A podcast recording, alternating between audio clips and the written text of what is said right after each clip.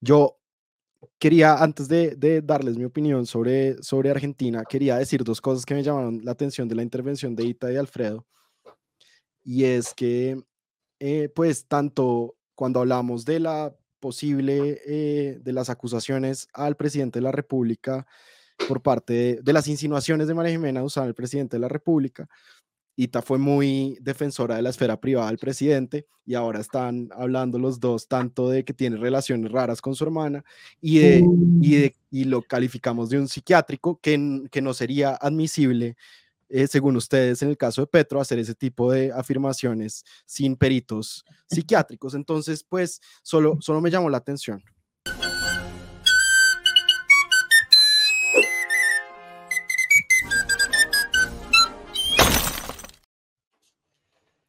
Hola a toda nuestra audiencia que se une a ver a la Patria Boba. Estamos muy felices de volver a reunirnos aquí para hablar de los temas que son relevantes. Hemos estado viendo sus comentarios. Eh, vamos a hablar de eso más adelante. Eh, feliz de saludar a la señora Ita María que va mañana para El Salvador. Por favor, cuídese, señorita. Cuéntanos qué es lo que vas a ir a hacer allá. Estoy a punto de colgarme un rosario y manga larga para taparme todos los tatuajes. Vamos al EFLAC, el encuentro feminista de Latinoamérica y el Caribe, que reúne a más de 3.000 feministas de la región. Y este año va a ser precisamente en El Salvador. Entonces, vamos a ver primero si nos dejan entrar y luego si nos dejan salir y les cuento. Bueno, avisa, avisa todo. Sí, le hizo un performance súper extraño eh, la semana pasada en el Miss Universo eh, dando un discurso sobre El Salvador y, todos los avances de la dictadura que, eficiente dictadura que ha logrado consolidar allá. ¿Cómo le va Alfredo Molano? Muy bien, Ana Bejarano, qué gusto verte. qué gusto siempre. Y Andrés Caro, ¿cómo estás? Porque estás ahí en las tinieblas. pues por obvias razones. y Tamarillo. de las tinieblas ese, lugar de Andrés Caro en este espacio. Bueno, vamos a, vamos a dar una ronda de noticias express antes de pasar al tema que nos convoca hoy. ¿Qué tienes tú, señorita María?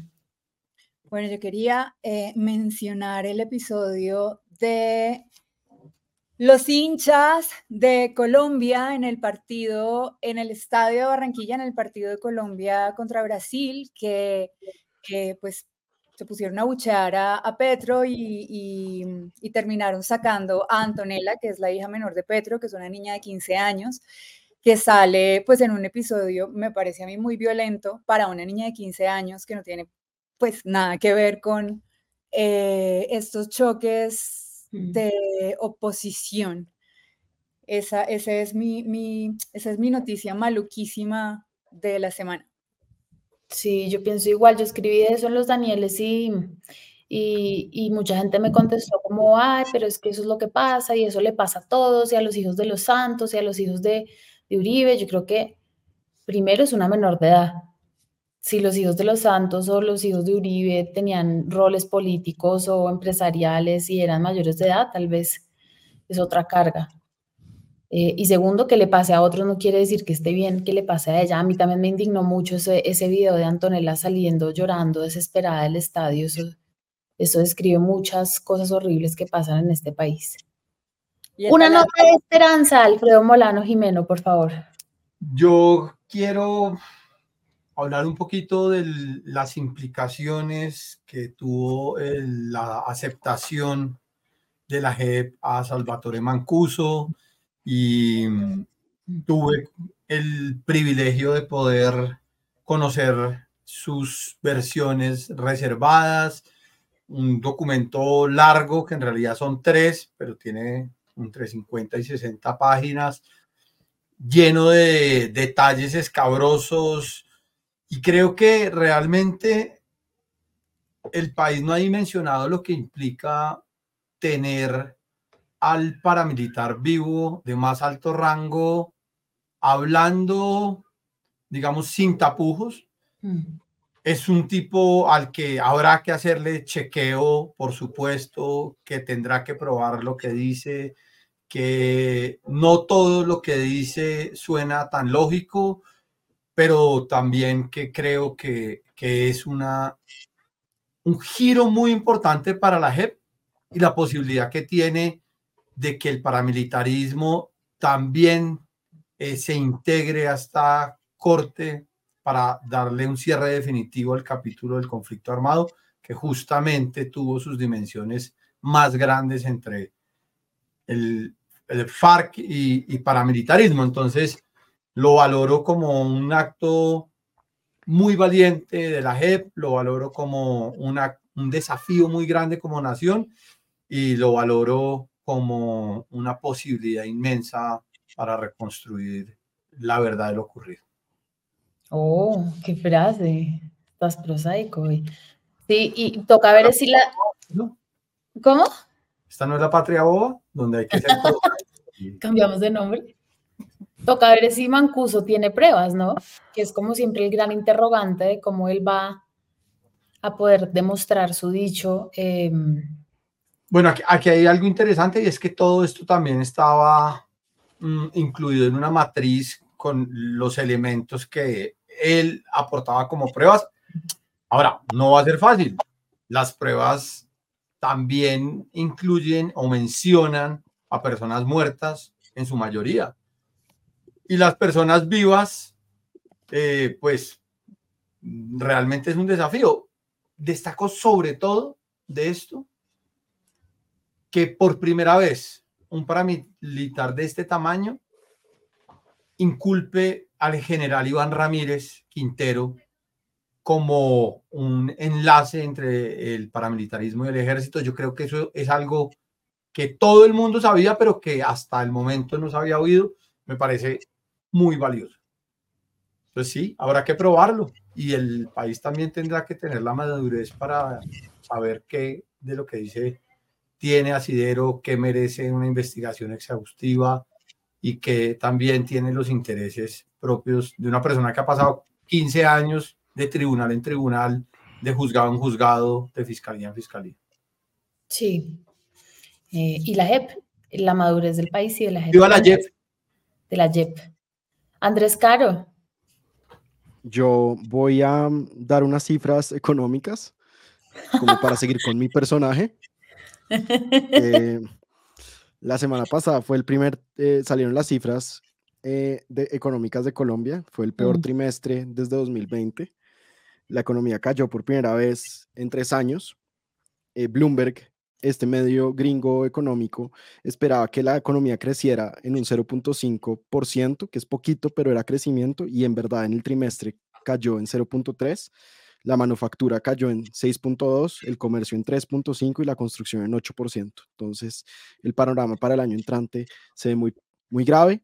Economistas, eh, los economistas están preocupados. Mauricio Cárdenas, Juan Carlos Echeverría están preocupados, pero también está preocupado el ministro de Hacienda, que dijo que las cifras eran muy graves. Entonces vamos a ver cómo eh, se va a reactivar eh, la, la economía colombiana el año entrante frente a este panorama que no es nada, nada favorable.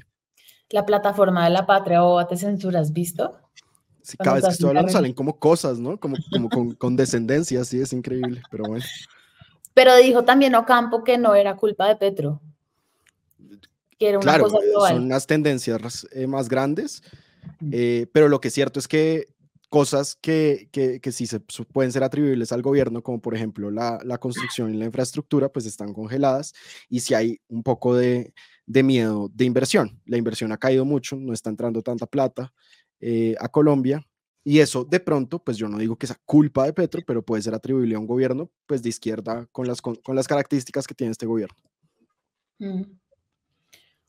Toca ver, ¿no? Hay, hay, dos guerras mundiales pasando, o sea, que fuera, era un poco también lo que explicaba Campo.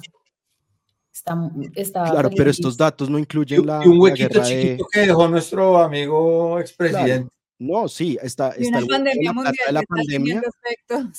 Sí, no, hay muchos, pero, pero lo que es cierto es que el problema de países no les fue como a Colombia, que están, o sea, digamos, eh, también Colombia hay que contrastarlo con otros países que no le ha ido como a Colombia, les ha ido un poco mejor en la región. Y lo otro es que eh, estos datos no incluyen eh, la guerra en Oriente Medio, son anteriores. Entonces, pues hay que ver qué pasa en el siguiente trimestre. Y esto no es para señalar que esto es culpa de alguien ni nada, sino simplemente decir que esto pues nos afecta a todos, está grave y en este momento los que tienen que gobernar pues tienen que tomar decisiones para corregir esto. Mm. Es que lo grave no son las cifras que usted da, sino el tonito con que dice las características mm. atribuibles al gobierno. Pero pues, ¿qué espera de mí, Alfredo? ¿Qué espera de mí? Simplemente quiero remarcarlo y, llamar la atención sobre eso y la de Ana. ¿Tú eres, ¿Tú eres la policía del tono, Tecueca? ¿De la patria No, de Andrés. De Ah, bueno. Eh, yo quería hablar. Economista, no estoy preocupada, tanto ah, como por Argentina. Ita María, María es la única economista de aquí, ella, es la única que puede decir. Eh, yo quería más. No de los Andes. Aclara, ¿Por qué esa aclaración, señora Ita María? Porque es un etos el economista de los Andes al que no pertenezco. Me parece importante aclarar. Yo quería sumar una, eh, la nota y era eh, el anuncio del presidente Gustavo Petro de una posible alianza o contratación con PDVSA eh, para la compra de gas. Creo que hubo inicialmente un montón de reacciones como súper viscerales de, pero ¿cómo así? Porque decimos que no lo vamos a explotar acá, si, si, se, si se va a explotar en otro sitio, entonces el medio ambiente es uno, o sea, eso no es una medida para cuidar el medio ambiente, pero estaba escuchando a Echeverry en la W, Juan Carlos Echeverry, que dijo algo que me pareció muy sensato y es, pues el problema no es eh, comprar gas, tal vez sí se necesita y los expertos y expertas están completamente de acuerdo, he hablado con tres en que sí estamos en una, es necesario comprar gas, o sea, para el nivel que se necesita y lo que tenemos, las reservas que tenemos no son suficientes. Eh, el problema es hacerlo a PDVSA, ¿no? Que es una empresa cuestionada, cuestionable, con la que, con la que es difícil eh, pactar. Pero bueno, échenle un ojo a eso porque eso también va a incidir en la economía de Andrés Caro. Y es posible que no se pueda comprar, a, o sea, como que las normas internas de Ecopetrol prohíban probar, comprarle a PDVSA. También Ecopetrol tiene compañías en Estados Unidos y PDVSA pues es una compañía sancionada. Entonces, más allá de, de si, incluso si fuera eh, deseable comprarle a PDVSA, parece que hay como unos, unas barreras legales. Sí, pero sabes que estaban diciendo que PDVSA está en la lista Clinton o pues lo, lo, semejante a ese tipo de prohibiciones, pero que hay una posibilidad de comprarle a PDVSA, por lo menos Chevron, que es una empresa gringa, la tiene hasta 2024, pues porque necesitan el crudo. Em, entonces, yo, yo no creo que el problema sea ese, pero sí, pues tiene que decidirlo también la Junta y el presidente de Ecopetrol. Bueno, entonces ahora sí vamos a pasar a hablar del tema del día que nos convoca y nos preocupa, que es la elección eh, del, ¿puedo decir ultrafascista Andrés Caro? Pues ah, puedes decir lo que quieras, pero... Del eh, libertario Javier Milei en la República Argentina. Eh, Milei em, se enfrentó a Sergio Massa en el balotaje en la segunda vuelta. Sergio Massa era el representante del peronismo, el kirchnerismo también un poco. Em, y Milei le saca 10 puntos por encima, es decir, fue una victoria contundente y muy clara desde el principio. Y, pues queremos hablar un poco de lo que eso representa, por supuesto, para, para ese maravilloso país que es Argentina, pero también para, para Colombia y para el resto de América Latina. Y Tamaría, adelante. No, yo no quiero empezar, estoy, estoy... Está muy triste. Estoy todavía en shock y procesándolo. Eh, a ver, no, yo creo que es grave y es catastrófico y es algo que quizás muchas nos negábamos a creer que fuera posible, como que manteníamos en el fondo la esperanza de, un giro como ocurrió en la segunda, en la primera vuelta, perdón, donde Massa le, le, dio la vuelta a las encuestas y salió por encima de mi ley, pero pues no, creo que ahí hay un mensaje que hay que escuchar, que hay un mensaje y, hay un fenómeno social también para analizar. A mí me parece que acá hay un tema sociocultural, político, obviamente jalonadísimo por la situación económica de Argentina. Eh, y, por, y también pues por unas, por unas dinámicas y unas decisiones muy particulares eh, de la política argentina. El peronismo es una cosa muy, muy, extraña que lo abarca todo. Eh, que, es muy difícil de explicar, ¿no? Entonces, que Massa fuera el candidato siendo el ministro de, Economía del actual gobierno, que muchas personas ven como el director responsable de una inflación del 140 y por ciento, la, tercera más alta, creo, en la región, eh, pues es contraintuitivo y, y, a muchas personas también nos pareció que no era el mejor candidato. Sin embargo, las, los les argentines hablan de, e, explican un poco cuáles son las, posibilidades, las posibilidades dentro del movimiento y como toda esta heterogeneidad del movimiento, eh, del peronismo, que no es una masa homogénea, y cómo Massa sí, sí resultaba siendo la mejor opción de las que había. Entonces, pues nada, yo creo que ahí hay muchas cosas por, por analizar. Me parece grave, gravísimo en términos de derechos humanos me da la sensación de que van a ser cuatro años difíciles de contener y de intentar evitar el, retroceso y el daño. Creo, confío también en, la, en la historia de militancia y micromilitancia argentina contra, pues, a ver, desde, desde las dictaduras, contra todo, todo autoritarismo y por y a favor de eh, los derechos humanos y las luchas sociales. Entonces, pues seguramente van a ser cuatro años desgastantes. No, me parece, parece gravísimo que este tipo, o sea, es que se sale de, toda, de todas las, las posibilidades. Va más allá de lo, de, lo, de lo pensable. El tipo habla con el perro muerto, tiene una relación como rarísima con la hermana, la que dice que va a ser la primera dama. Entonces creo que uf, va, va a llevar al límite incluso a las instituciones que van a tener que atajar y, pues a la sociedad que va a tener que aguantar y, resistir y sobre todo las feministas, las organizaciones sociales que, mejor dicho, en términos de, cuidado y autocuidado van a tener que darla toda y más. Sí. Alfredo Molano. Pues pucha, yo trato como de entender este fenómeno eh, proyectándolo sobre nuestra realidad y trato de, de, pensar pues lo que significa para un país que ha acogido a cientos de colombianos desde hace tanto tiempo, ¿no? Eh, yo creo que es uno de los países latinoamericanos pues que más colombianos mm. recibe, eh, creo que tenemos una larga historia de, de migración hacia allá, de formación de profesionales, de un montón de gente de este país que, busca pues un lugar en ese, en ese buen país para vivir, porque además es un, un país con una calidad de vida tremenda y con unas posibilidades maravillosas. Y también trato de imaginarme esto ¿qué le puede decir a, a Colombia y qué le puede decir también a, pues a Latinoamérica? Y yo creo que, que lo primero que abre desde esta perspectiva de, de Colombia es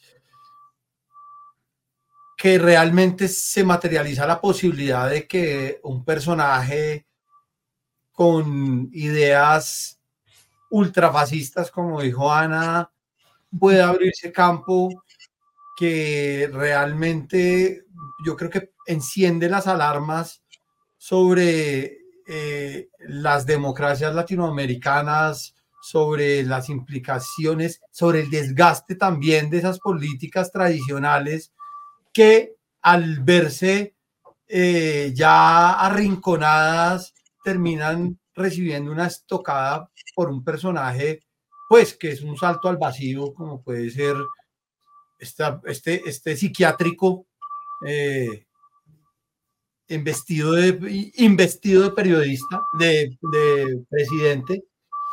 Uno lo oye y uno no puede creer que una persona así haya llegado a un país de la cultura que es Argentina.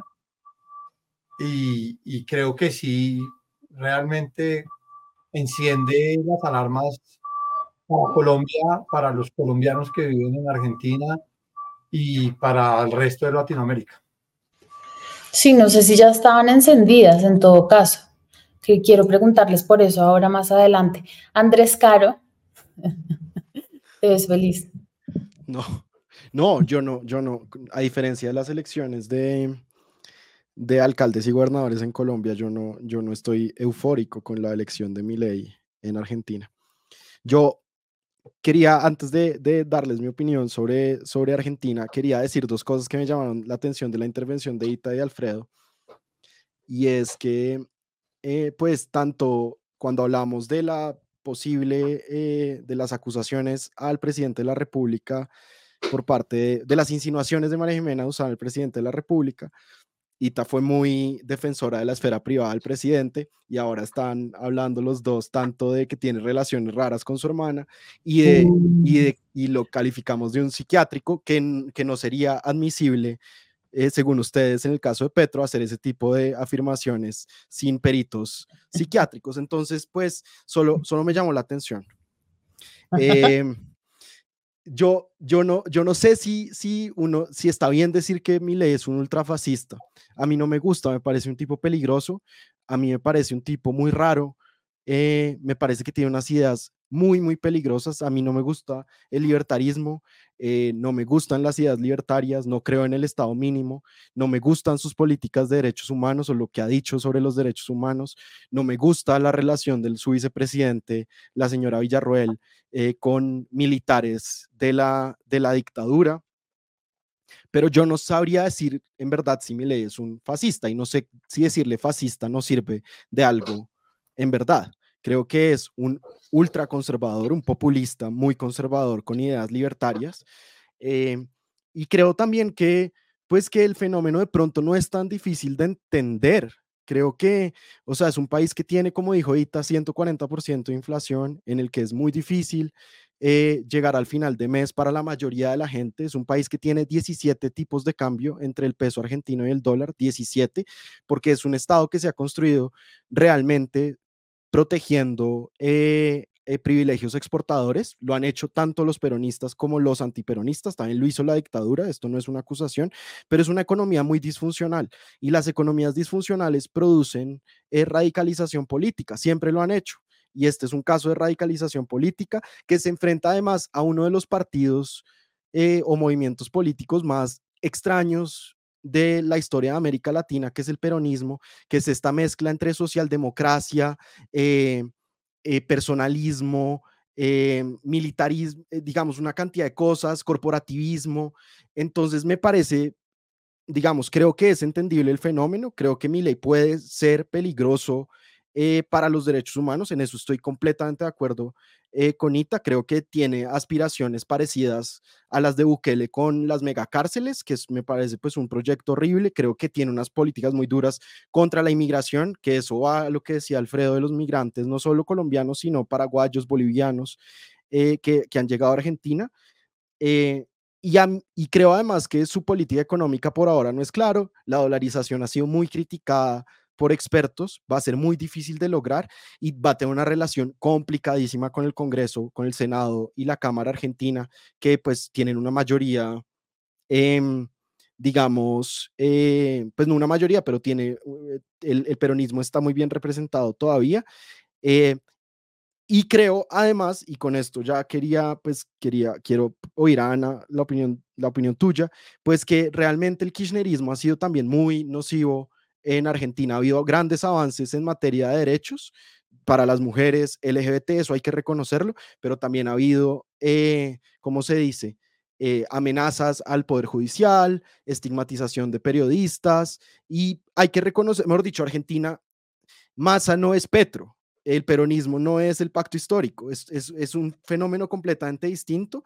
Yo creo que sí abre la, la, ventana para que vuelva a haber políticos ultraderechistas en, o ultraderechosos en América Latina, como Bukele, como Jair Bolsonaro, que es un gran amigo de, de Milei eh, y pues que es un tipo impresentable, yo creo, pero yo no sé si Colombia está en, en, la misma situación. Yo creo, y en esto de pronto soy más marxista que, que mis compañeros y compañeras de mesa, que la, la, realidad económica es la que está marcando las decisiones en Argentina y la realidad económica en Colombia no se parece a la de Argentina, a la, a la Argentina que produjo a Milei. Yo, yo creo que, no quiero dar mucho mi opinión porque, porque, porque quiero escucharlos a ustedes, pero yo creo que sí. Y contéstele, Ita María, por favor, lo que le dijo el psiquiátrico. Es que estaba mute y estaba respondiendo en automático. Yo quería responder eso y lo de la hermana porque eh, hay, hay dos cosas muy distintas y es que sobre Petro hay un montón de especulaciones que buscan justificar sus retrasos, que me parece que es una conducta bastante dentro de lo que podemos eh, llamar normal, ¿no? Bastante normal. Pues es, es, es indeseable, es, puede llegar a ser grosera, pero que de alguna manera no, no indicaría, sabes, como que hay una especulación que busca patologizar una conducta que no es necesariamente eh, ni una adicción, ni una, ni, ni una enfermedad con este señor eh, no hay especulaciones. Él abiertamente cuenta que habla con el perro muerto.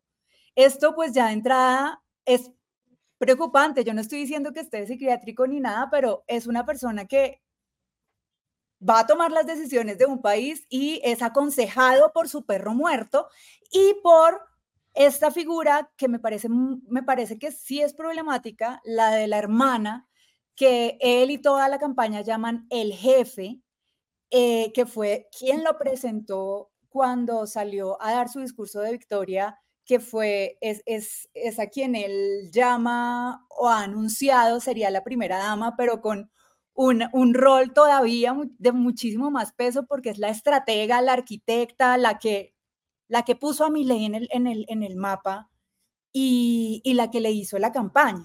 Entonces, sí me parece que hay, hay cosas que están ahí explícitas que ellos mismos han, han contado y que es quién es esta persona para estar asumiendo también las riendas del país que hace un año y medio no sabíamos que existía, que no tiene una trayectoria política, eh, etcétera.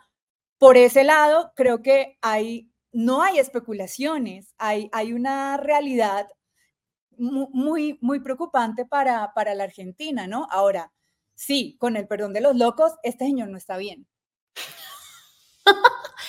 no, y ¿sabes qué es lo peor? Él no, él no acepta que habla con el perro. Él jamás ha dicho públicamente que Conan está muerto. ah, no, él no dice que está muerto, claro, él habla como si estuviera el perro vivo y además lo clonó cinco veces. Sí, sí. Pues eh, yo no tengo ningún problema en decir que está loco. Lo que pasa es que a ustedes les daba mucho, ritintín cuando yo, cuando yo criticaba la intimidad del presidente. O sea, yo no tengo ningún problema con que hablemos de la intimidad de la gente, ni... A, ver, yo, yo, a mí me encanta...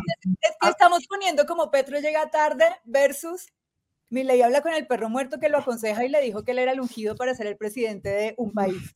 Pues el problema es que no lo ungió el perro, lo ungió el 55% de Argentina.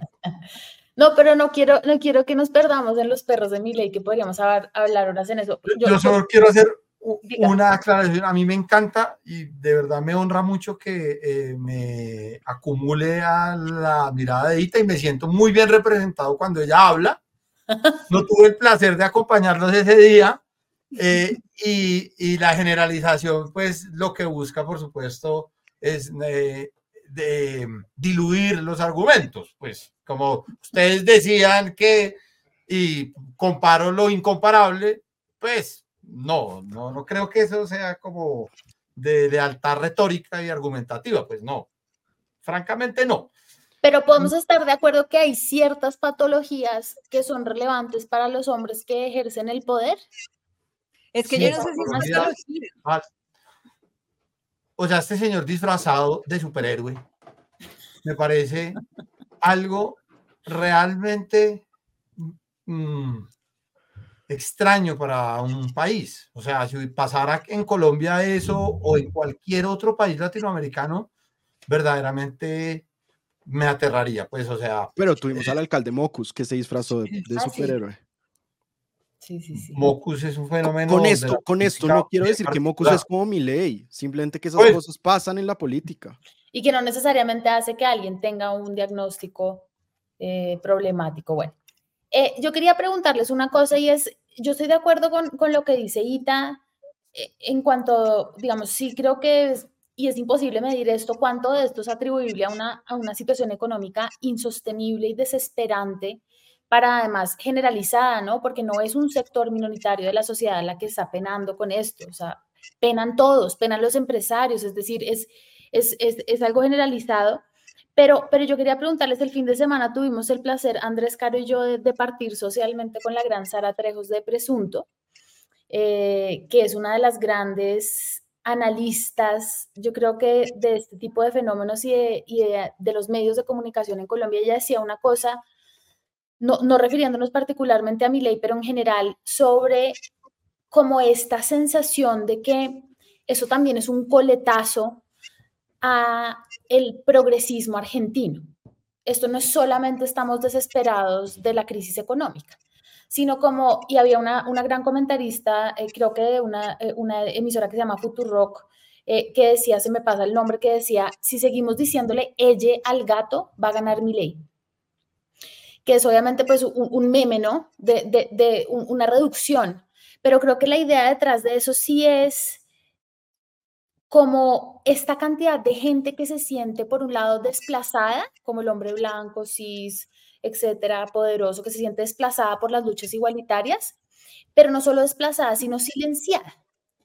Entonces, eh, lo que decía Sara, como ustedes no, digamos, no estamos teniendo en cuenta qué pasa con ese chico que tiene una idea de tal vez machista, tal vez misógina, tal vez excluyente, que en vez de expresarla y poder desmontarla, se le burlan, le dicen en redes sociales que se calle. Digamos, yo creo que eso es un fenómeno que está pasando en, en, en toda América Latina y sin duda en Argentina que el movimiento progre, además, muy perteneciente también al peronismo, es un poco, pues sí, es, es, es poderoso mediáticamente, eh, simbólicamente. Yo creo que el triunfo de mi ley también es un poquito de gente cansada de eso.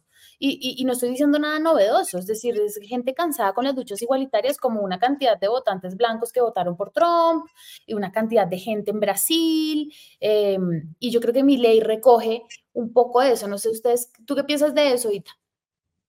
Yo creo que es, evidentemente, históricamente, cuando hay avances en materia de derechos humanos, hay reacciones del lado que se siente atacado porque pierde privilegios. Eso es normal y es cíclico.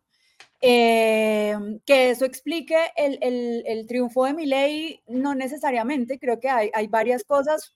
Por un lado, la situación económica le favoreció completamente la campaña Milei.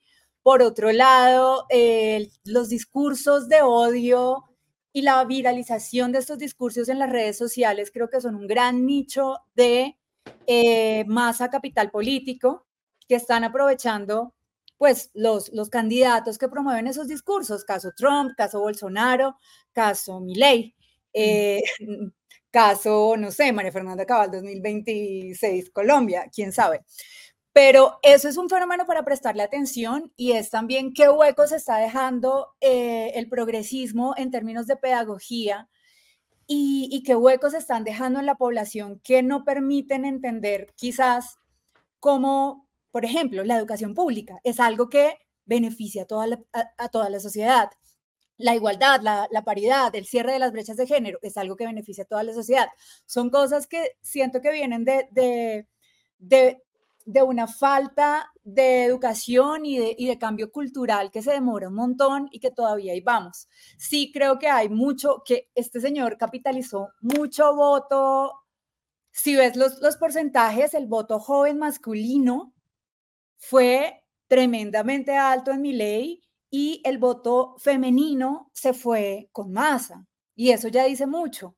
Estos jóvenes, eh, no sé, incels en redes sociales consumiendo este discurso de, claro, las mujeres te odian porque, no sé, que, que, que, pedalea y pedalea y pedalea y fomenta ese rechazo, pues claro que capitaliza ahí y crea, y crea un grupo de votantes importante, pero por otro lado sí, claro, no todo el mundo es, no, no todo el mundo es este votante, sí hay una situación económica problemática grave, difícil y muchas personas que también no necesariamente tienen toda la, no, no voy a decir que son brutos para nada, pero no necesariamente tienen todo el contexto y todo el panorama y tienen, y tiene, tampoco tienen la obligación de hacerlo porque la democracia es que cualquiera vota.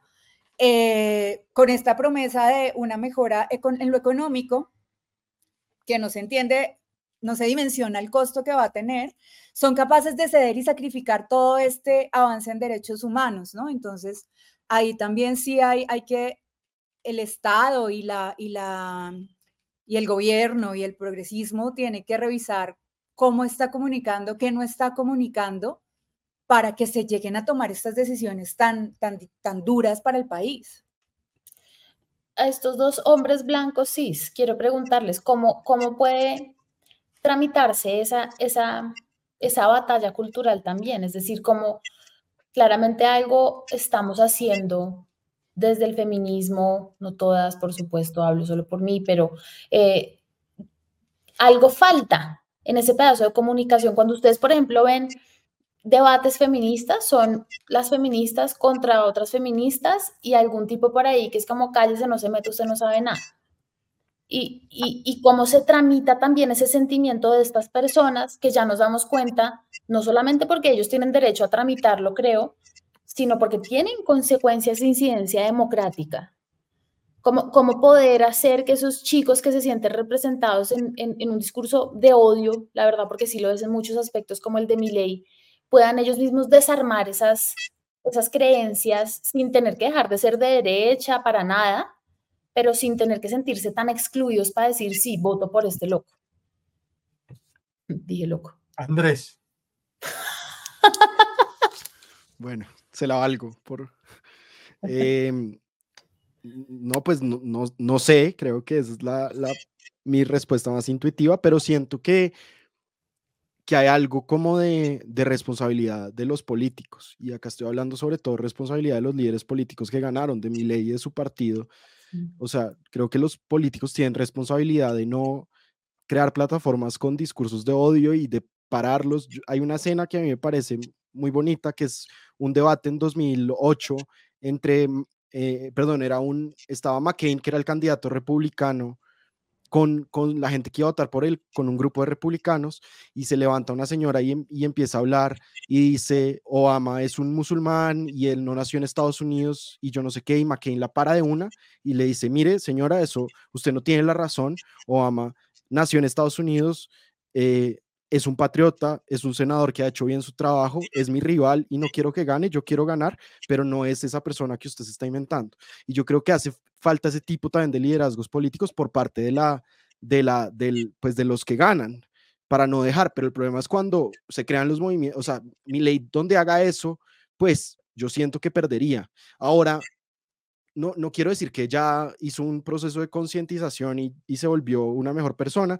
pero el tono que asumió con Patricia Ulrich cambió mucho, claro, desde que adhirió, y uno puede decir eso es solo un, por interés político, pero es como dijo como esta señora eh, es una patriota, yo no sé qué, antes estaba diciendo que era una guerrillera, que yo no sé qué, o sea, no estoy diciendo que lo esté haciendo bien, pero estoy diciendo que hay potencia para hacerlo bien eh, y, calmar esos ánimos, sobre todo esos votantes jóvenes, hombres, que las cifras dicen, las cifras en todo el mundo, que están cada vez más deprimidos, que se sienten cada vez más excluidos, etcétera, etcétera yo creo que hay que responsabilizar a, los líderes políticos. Yo no quiero hablar acá por el movimiento feminista sin lugar a dudas y creo que hay, yo si algo he oído es a feministas diciendo, ya pasamos la etapa de la contradicción, digamos, para volver a los términos marxistas y ahora necesitamos como una etapa de síntesis, como de construir con, con lo que hay. Entonces, pues yo no sé qué va a pasar, siento sobre todo que es responsabilidad de mi ley el comportamiento de sus, de sus votantes en ese, en, esa, en ese sentido.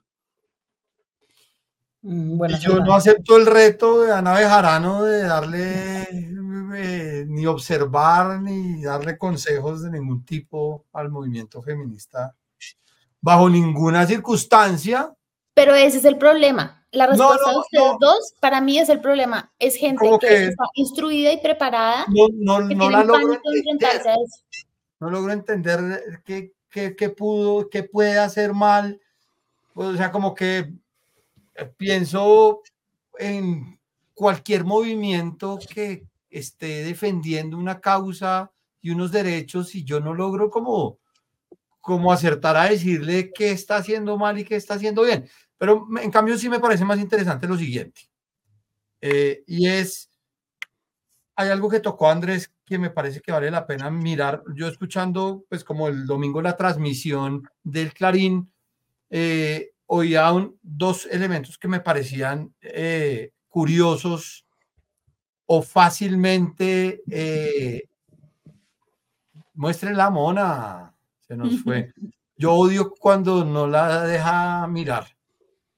Eh, hay dos, dos, elementos que me parece que valen la pena mirar desde la perspectiva colombiana.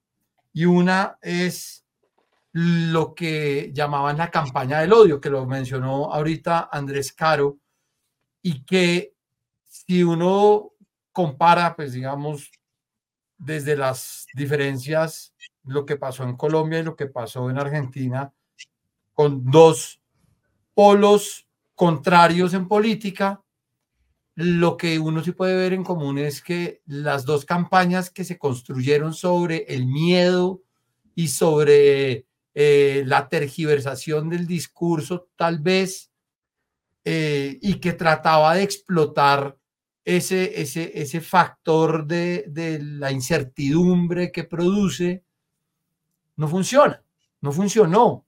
No, en, en los dos casos, los procesos terminaron digamos, fructificando a favor del, del, atacado. Entonces, bueno, ese es un elemento que me parece interesante de esa campaña y que me, me parece interesante como fenómeno. Y es como eh, centrar las campañas en, en, en, esos defectos, en, ese, en el miedo que producen, en la incertidumbre que producen los candidatos, no está eh, eh, debilitándolos, sino antes fortaleciéndolos. Y pasó en Colombia y está pasando en distintas partes del mundo y, esos fenómenos populistas de también de, de personajes que, que llaman outsiders de la política, pues es algo que realmente se está replicando en distintos escenarios políticos y que, y que me parece que hablan de, ese desgaste de verdad de las estructuras tradicionales, de las formas tradicionales de hacer política. O sea, e, esos personajes con todo y esas cantidades de sandeces que pueden decir eh, de disfrazarse de superhéroes y de todo esto, sí atraen públicos. Hmm. Y eso me parece interesante de, revisar. ¿Qué tal mi capoteada? A tu pregunta, Ana. Bueno, doble. Yo, yo, la yo, la descapoteo porque... Eso. Responder, no, responder a Ana y Andrés un poco como sobre esto. Yo creo que esto no es responsabilidad de las feministas. Yo creo que las feministas... No, no, pero nadie ha dicho eso. No, no, pero wait. Han hecho demasiado sin llegar al poder, sin ocupar el poder. Las feministas no han tenido el poder político en Argentina, las feministas no han ocupado el, la presidencia eh, como para, de alguna manera, incidir en cómo la gente entiende o asimila o concilia los cambios sociales y, culturales. Las feministas han hecho demasiado, me parece que la micromilitancia de las feministas en, esta, en estas elecciones, sobre todo en la segunda vuelta, fue extraordinaria y fue más allá de lo que les corresponde hacer. Y, y no creo que sea la responsabilidad de las feministas ni educar, ni conciliar, ni moderar el tono, para que estas personas que se sienten muy cómodas con unos discursos de odio que son violentos, tengan que eh, bajarse de, ese lugar. Me parece que, que, está, que está muy bien em, confrontarlos. Y creo que quizás la, la, permisividad con esos discursos es el problema, que haya existido y que se haya dejado llegar a tal punto el discurso que, que se rompieron unos acuerdos mínimos en, en la forma de hacer política. El discurso de mi ley es violento y es discurso de odio. Y, y, eso no debía pasar en ningún momento y no era responsabilidad de las feministas, ni tiene que ver con que sean bravas o, o cierren espacios, para nada. Me parece que el llamado es realmente de nuevo a quienes ocupan el poder, quienes tienen el poder en lo político, en lo social, en lo económico, qué hacen para, para, para gestionar este cambio y para sobre todo controlar y contrastar y contener esos discursos de odio, porque yo siento que se súper normalizaron. Eh, o sea, esto no debió pasar nunca, que una persona con, con estos discursos llegara a este punto de, de, de, las democracias latinoamericanas, igual que ocurrió con Bolsonaro, es, es absurdo, igual que está ocurriendo con Bukele también. Y te María preparando su viaje a El Salvador. Pero sí, bueno, Andrés No, a mí me parece algo interesante lo que acaba de decir Ita. Eh, creo que estoy, creo que estoy de acuerdo con lo que ella dice, que esto no es responsabilidad de las feministas, pero creo que pues cuando uno tiene un movimiento político y quiere incidir, pues sí tiene como que estar constatando la realidad permanentemente a ver si sí está siendo efectiva. Y como tú dices, Cita, pues el discurso de Milei es un discurso completamente contrario a los ideales del, del progresismo. Entonces hay algo en el progresismo que se podría hacer mejor. Yo no sé qué, pero digo, o sea, si él... Claro, totalmente sí, pero el progresismo no son las feministas. Las feministas ah, consiguen lo que consiguen a pesar de los machiprogres en el progresismo. El progresismo tiene que revisarse totalmente sí. Y, y, otra cosa que es un dato que creo que además sirve para soportar lo que está diciendo ahorita es eh, el tema de la edad. Mi ley ganó en todas las edades excepto mayores de 60, que es cuando, que es uno diría, son los mayores de 60 los que estarían en contra de los que estarían reaccionando al feminismo o al progresismo y resulta que no, que así no funcionó el voto en Argentina, funcionó de una manera distinta. Votaron sobre todo por mi ley los más jóvenes, probablemente una mezcla de frustración económica con frustración, con, voy a decir, entre comillas, con lo woke, Supongo mm. que es algo así, que es como se está haciendo el framing del discurso en Estados Unidos con, con estas guerras culturales. Y la gente mayor, que sería muy interesante saber por qué decidió votar por más. vivieron la dictadura. Puede que porque vivieron la dictadura porque mi ley. jóvenes. O porque mi ley les parece muy raro o porque dependen del estado de bienestar que, que creó el peronismo. O sea, creo que, hay, que, puede, que pueden ser tres razones distintas por las pensiones, etcétera, etcétera. No, no, Pero también yo, yo, quiero, interrumpirlos y, plantearles otra cosa que, también me ha sonado y es que Massa era el peor de los candidatos posibles del peronismo y, la responsabilidad que tiene el, digamos, el movimiento político, el progresismo, el peronismo allá con respecto a las candidaturas que propone. Y yo creo que, por ejemplo, en Bogotá, algo de eso pasó también, y es que eh, teniendo el potencial que tenía en Bogotá, haber elegido a Gustavo Bolívar, eh, pues fue claramente eh, la muerte de Bogotá, del pacto histórico en Bogotá y del petrismo. Y creo que eso también un poco pasó en Argentina. el peronismo se agotó y termina eh, sin proyecto porque no tiene proceso, entregándole las banderas a un ministro de economía que acabó con la economía y, y, ahí pues se le abre la puerta a cualquier espantapájaros que, que, que se le plante. Creo que eso también hace parte de la realidad que se vio en Argentina. Sí, yo no sé, yo creo que, que mm, Ahora escuché ahorita, mamá. Perdón. Sí, sí. Hola. Em, yo, yo, yo no sé, yo creo que si no es responsabilidad de las feministas, eh, nadie está hablando de responsabilidad. Es más, yo creo que es un tema de estrategia, de cuán, de cuán conscientes somos en un movimiento heterogéneo, diverso, etcétera, de los efectos de, de ciertas cosas de los efectos de nuestra presencia en el debate público.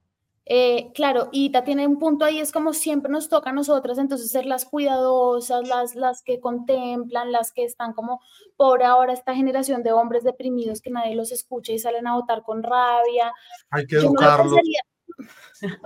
Yo no Hay que persuadirlos. ¿Qué dijiste, Dildo? Pues sí, esta ah. tesis de que hay que persuadirlos eh, amorosamente porque si no, entonces se resienten y, y se ponen en contra. No, pues no es tanto eso, sino es, es como una cosa, por un lado, bienestar social y por el otro, de estrategia. O sea, yo sí creo que está bien en traer más gente hay muchas feministas que dicen, yo no quiero ser estratégica, yo quiero tener rabia y creo que el movimiento admite diferentes niveles de rabia y es necesario.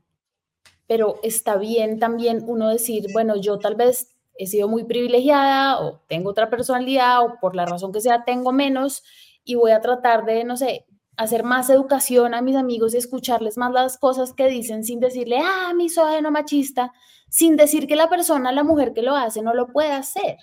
Es decir, yo sí creo que eso sí tiene un cambio positivo para el movimiento, porque es que si no, estamos como generando una bola de nieve con efectos nefastos. Sé que Ita María no está de acuerdo conmigo, bueno. Pero, pero, pero les quería preguntar una cosa. Entonces, se empezó a hablar mucho en Colombia. ¿Qué va a pasar en Colombia? ¿Quién es el Milei de Colombia? Igual es una pregunta un poquito miope porque pues Rodolfo Hernández no era un, muñeco tan ideologizado como, como Milei, pero pues era una cosa ahí de la antipolítica, el empresario loquito que sacaba mil TikToks y no sé qué. Eh, y Petro, claro, es un, es un político de toda la vida, pero sí es un cambio de, de, la de hegemonía, o sea, es un cambio en el statu quo y, y Petro sí es, pues no un outsider, Petro es un político pero, pero sí es un cambio de, paradigma. Entonces, no, no creo que como quién va a ser el, el creo que ya estamos pasando por esos ciclos o por esas tensiones de la política latinoamericana mundial, pero estaban hablando de Abelardo de la Espriella, eh, Polo Polo vi por ahí, Mafe ah. Cabal, obviamente. Em, ¿Qué creen ustedes, digamos, cómo leer eso para Colombia? ¿Quién va a ser el Milei colombiano? Yo quería decir antes de pasar a eso que devolviéndome un poquito, si bien yo creo que más aclaro, no era el mejor candidato por, de donde, porque viene de un Ministerio de Economía que está entregando esas cifras. Él no, es, él no fue tampoco quien llevó a Argentina a esa situación, ¿no? No hay que desconocer la historia de crisis de dos décadas que llevó Argentina, la relación con el FMI, quienes han estado de, eh, a la cabeza de los gobiernos desde, no sé, desde Menem, desde Alfonsín, 2001, ¿quién fue? ¿Menem? ¿De la Rúa? No sé. ¿Quiénes han estado detrás de esta crisis que se ha profundizado y se ha profundizado y eventualmente llegó a quien llegó como ocho manes y Cristina? Entonces, pues, pues este man, pues le tocó la pospandemia, le tocó esta vaina y le cayeron las banderas porque él también, el, ojo que él no es de izquierda, él es centro derecha. Que es de las cosas fascinantes que tiene el peronismo, que reúne a una gente muy rara. El peronismo es todo. el peronismo es demasiado, me parece espectacular. Y, y el tipo era anti-kirchnerista, ¿no? Y hizo su propio partido y se abrió del parche de Cristina y bueno, en fin. Entonces, pues, si bien representaba como esta inflación, él no es el responsable de eso.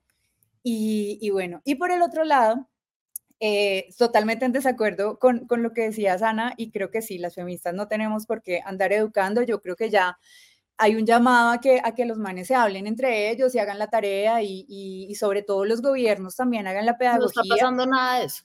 Nada de eso. Claro, pero, pero no nos corresponde a nosotras porque además precarizadas la gran mayoría de las feministas y las mujeres que hacen este trabajo en, en, en, lo cotidiano cuando ni siquiera es su trabajo remunerado, ¿no? Es como segunda, tercera jornada.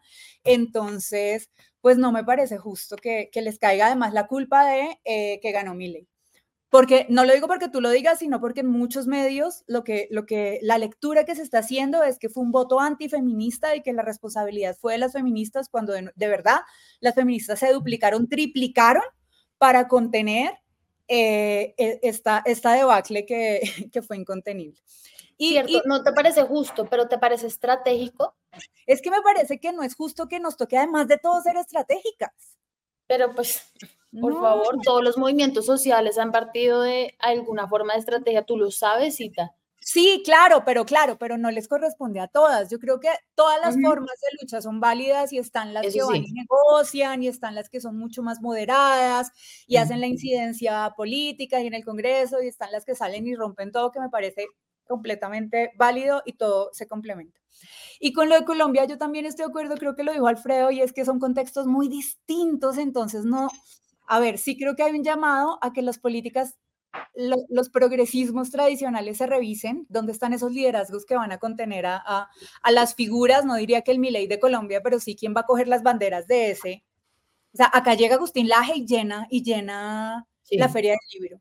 Y esos fueron los votantes de Milei. Entonces, ¿quién va a ser el que coja las banderas de ese libertarianismo, populismo, conservadurismo? Preocupa porque en serio la izquierda con, lo que hizo en las elecciones territoriales, nos dejó claro que tiene todas las ganas de perder. Y por ahí ya se estaba postulando, postulando Quintero, por ahí se anda postulando Claudia López, o sea, esto va a salir mal. Esto va a salir mal. Sin duda las próximas elecciones de la patria van a salir mal. ¿O tú qué dices, Alfredo Molano? Va a salir mal. Creo que, que viene están activando sectores políticos de indignación, pero derechizados, de fenómenos eh, mediáticos de redes sociales muy extraños, muy difíciles de entender. Y, ahora pues lo único que uno entiende es por qué nosotros hablamos para segmentos de, de edad tan avanzada eh, somos cuatro viejitos encerrados en, en cuerpos de cuarentañeros. No somos cuarentañeros.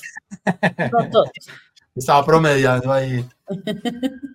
Eh, entonces, pues sí, sí creo que, que la masa crítica se está moviendo en áreas muy peligrosas, muy desconocidas, muy raras, muy volátiles y que si los proyectos progresistas no asumen de verdad la responsabilidad de, hacer bien sus tareas y de buscar recambios y de hacer procesos y de hacer proyectos, eh, el riesgo en Colombia, en Colombia para mí, es que realmente no haya quien le reciba el proyecto a Gustavo Petro y terminemos en un coletazo del péndulo viviendo un fenómeno así extraño como estos que ocurren en el sur.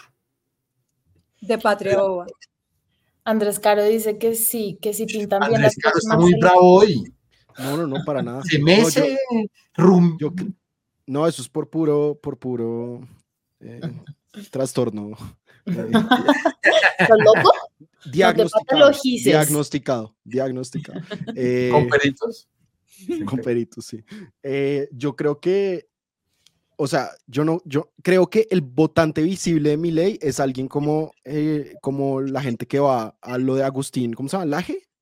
Pero no creo que ellos le dieron la victoria a mi ley o sea, estadísticamente no, no, no ocurre así. Le dieron la victoria a Milei, la, pues no sé, la clase media argentina, la clase trabajadora ganó en todas partes. No fueron necesariamente estos hombrecitos como, o estos hombres jóvenes abandonados. O sea, ellos sí votaron por Milei, pero no solo ellos votaron por Milei. Yo creo que en Colombia el coletazo no va a ser hacia la ultraderecha, creo yo. O sea, van a surgir candidaturas de Cabal, de Abelardo de la Espriella, habrá otras personas que surjan. Yo estoy casi seguro y podría, me gustaría que hiciéramos a pronto acá una apuesta. Yo creo que el próximo presidente o la próxima presidenta va a ser de centro, de centro derecha, que algunos acá o algunas de pronto de las personas que nos están oyendo dirían, no sé, Claudia López a mí me parece una facha. Pues yo no comparto esa categorización de Claudia López. Entonces, para mí ella es una candidata de centro derecha o de centro incluso. Entonces, y es alguien así, incluso puede ser ella misma la que yo creo que va a ser la próxima presidente. Yo me sumo, a la, me sumo a esa polla de Caro y yo también creo que si la izquierda, ojo, no, no, no es lo que quiero, pero creo que si la izquierda no se, pucha, no espabila eh, y sigue mandando a candidatos como Bolívar y, y, Holman a vainas, eh, va a ser Claudia López. Claudia López la próxima presidenta de la Patria Oba. ¿Cómo te sentirías con Claudia López? Pero Claudia López no es un Milei, tampoco. No, nada no, que ver. No, es que nadie es un Milei, es que en serio esto fue es distópico, es muy distópico. Sí, es distópico. Ni Rodolfo Hernández era tan catastrófico, creo. Yo creo que, yo creo que, yo me sumo al apoyo y yo creo que va a haber un nombre que hoy en día no hace parte de la política nacional. O sea, como alguien. Un outsider como Milei. Un, realmente un outsider. Otro Rodolfo. Menos, menos. y que esa persona va a ganar, Ana. Sí. ¿Sí? Uy, no, yo no creo. No, sé, mentira. Me gustaba apostarlo con las pollas para que haya diversidad. Apueste algo, Alfredo Molano. Uy, pucha, no. Hoy, hoy estoy conservador. ¿Quién les gustaría que se lanzara? Pero sí creo que Claudia López es una persona que tiene una enorme posibilidad de ser la primera presidenta mujer en este país. La verdad que sí creo que tiene potencial, creo que es una política tremenda, creo que es, digamos, cuestionable en muchos aspectos, tiene, eh, no la considero de izquierda, mm, pero sí creo que, que tiene una ventaja enorme sobre las mujeres que hoy hacen parte del escenario político y electoral. Y la experiencia de Bogotá también la va a potenciar. Yo creo que no sale tan mal como han salido, como suelen salir los alcaldes, que salen muy molidos, y yo la, no la veo tan molida. Sí la veo criticada en un sector más petrista que otra cosa, pero no la veo molida públicamente y creo que, que Claudia definitivamente es una mujer con, con futuro político en este país. Y Francia, ustedes que todos saben, podría, podría renunciar y lanzarse. Podría, sí. ¿Cierto? yo creo que podría. Sí puede. Yo no sé si lo haga. Yo creo que ella, ella yo creo que ella preferiría, eh, o sea, no sé, no sé, no sé. Pero el desencanto del poder también es una realidad que, que, está viviendo. Entonces, eh, eso sumado al desgaste de tres años, no creo que sea, pues, como los ingredientes que le permitan lanzarse a una posibilidad de ser presidenta. Mm. Bueno, suficiente especulación por el día de hoy. Gracias a toda la gente que, nos, que, se conectó, a la gente que nos está haciendo comentarios, suscríbanse al canal. Eh, un señor sugirió ahí un tema que tiene toda la razón, que debemos hablar un día de Juliana Sánchez, es un temazo. Em, eh, está un poco desaparecido, pero es un temazo. Tiene género, tiene periodismo, tiene corrupción, tiene todo. Eh, bueno, no siendo más, queridos patriotas, antipatriotas, nos vemos en una semana. Ita, por favor, regresa. Por no favor, te recen por mí. Muchas gracias a todos. Para que mi abogada intervenga. Estoy lista, estoy lista. Aquí estoy lista esperándote. Nos vemos en una semana. Chao. Chao. Chao. ¿Qué tal esto? Dándose en la jeta, Irene timbró el